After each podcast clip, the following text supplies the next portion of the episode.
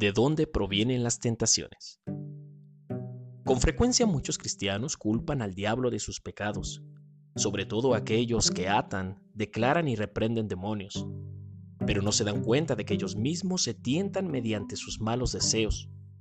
Este tipo de cristianos no reconocen sus faltas, les gusta culpar a los demás de sus actos, culpan al mismo diablo, como si él pudiera entrar en sus pensamientos. El diablo no puede entrar en la mente de una persona, es la persona quien le da acceso a los malos pensamientos. Leamos Santiago, capítulo 1, versículo 14 y 15.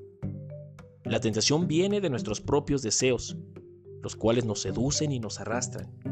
De esos deseos nacen los actos pecaminosos, y el pecado, cuando se deja crecer, da a luz la muerte.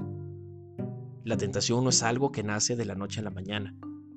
Empieza con malos pensamientos, da paso a ideas o concepciones, se almacena en la mente, cae al corazón y da como fruto la acción, pecado. No diga que fue tentado de un momento a otro. Usted mismo llevó a cabo el proceso de la tentación. No culpe a Dios, al diablo, a las demás personas. Usted mismo le abrió la puerta a los malos deseos. Muchas personas culpan a Dios de las consecuencias de sus pecados, pero pocas reconocen su culpa. La gente arruina su vida por su propia necedad y después se enoja con el Señor. Proverbios 19.3. Qué fácil es culpar a los demás. Qué difícil es reconocer nuestros propios errores. Recuerde que si usted pide perdón al Señor, Él le perdonará. No lo dude. La tentación es un cáncer que avanza en la mente de las personas a paso veloz. Usted debería tomar una buena dosis de la palabra de Dios para vencer las tentaciones.